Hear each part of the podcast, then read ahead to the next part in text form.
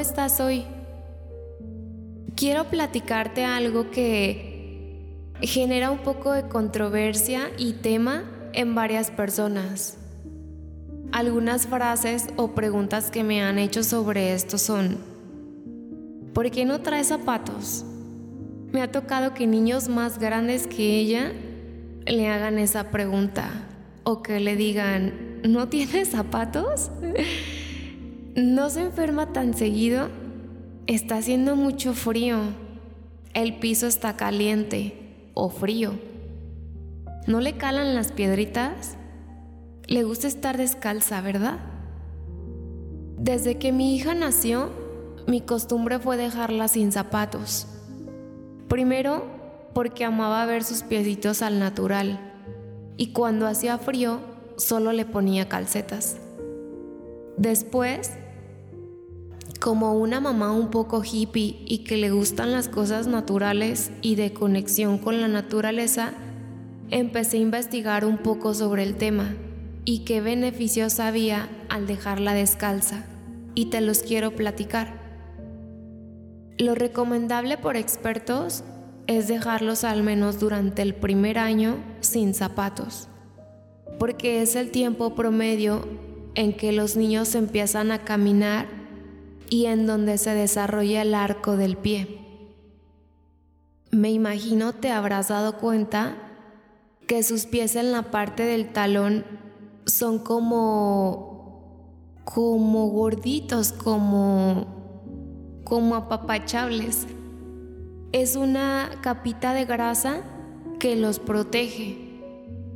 Y si tú pones zapatos antes del año a tu bebé, por estética o porque te da un poco de miedo que a lo mejor se pueda llegar a enfermar, estás forzando el arco que se hace de manera natural. Los zapatos, por muy blanditos que sean, no tienen ninguna función práctica hasta el momento, porque solo va a hacer que cambie la manera natural del pie. De hecho, algunos pediatras recomiendan que anden descalzos los primeros tres años y conforme pasa el tiempo, tratar de mantener esa conexión con la tierra diario. Si te da miedo que andando descalzos se te puedan enfermar más fácil, aquí te explico por qué es menos probable que se enfermen. Cuando estamos en contacto con la Tierra, estamos acumulando electrones que los almacenas en la matriz celular, o sea, el espacio entre nuestras células. Y estos electrones son extra y nos sirven para que neutralices los radicales libres que se producen en los procesos inflamatorios y así mantengas un nivel bajo de inflamación. Esto hace que te enfermes menos. Cuando tú caminas con zapatos, tu reserva de electrones extra se va descargando y la inflamación aumenta.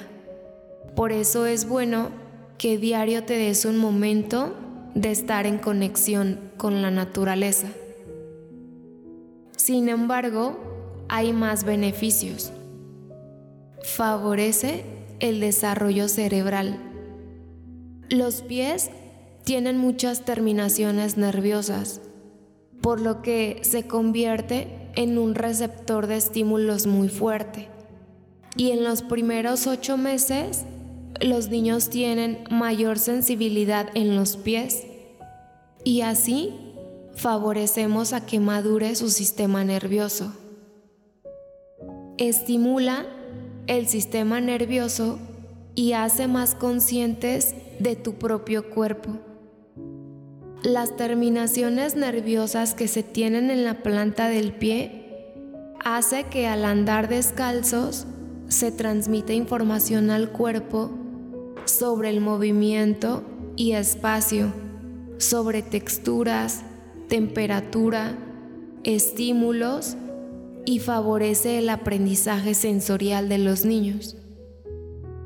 Favorece las articulaciones y los músculos, mejora tu postura, puede desarrollar el equilibrio y los pies se fortalecen, se hacen más ágiles y puedes prevenir lesiones. Se forma mejor el arco plantar. Es muy buen ejercicio para la formación del puente y para evitar el pie plano. Permite una mayor conexión con el mundo natural, despierta sus sentidos y promueve una mayor conexión con la naturaleza. Mi niña ahora tiene dos años y medio y usa zapatos solo para ir a la escuela, porque en cuanto llega se los quita y me dice más rico para descansar. Ama estar en contacto con la naturaleza y la verdad es que son contadas las veces que se me ha enfermado fuerte. En general, es sana. Aun cuando el clima es frío, solo usa calcetas. Espero esta información les sirva y la usen como mejor les funcione. Aún cuando somos adultos, de vez en cuando, una vez por semana tal vez, hagan el hábito de estar descalzos en contacto con la naturaleza para que generen esa conexión y presencia que les da ese momento. Gracias por recibir esta información con la mente abierta.